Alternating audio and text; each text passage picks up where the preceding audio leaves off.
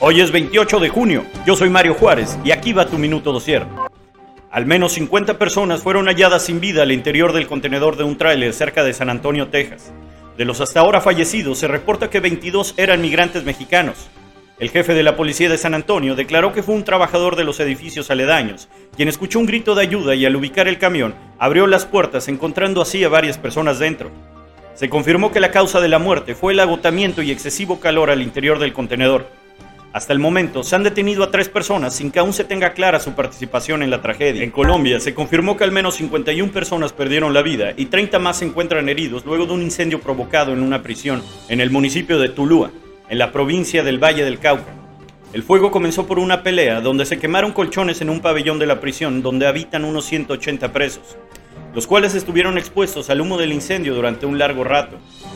Ante la propuesta de López Obrador de acordar con la industria beneficios fiscales siempre y cuando destinen una cantidad de agua para el consumo doméstico en Nuevo León, la CAINTRA informó que ellos estarán aportando uno de cada cinco litros faltantes en el estado. Ayer, vecinos del sur de Monterrey bloquearon durante una hora la carretera nacional a bordo de sus vehículos demandando el servicio. Esto es todo por hoy. Nos vemos mañana.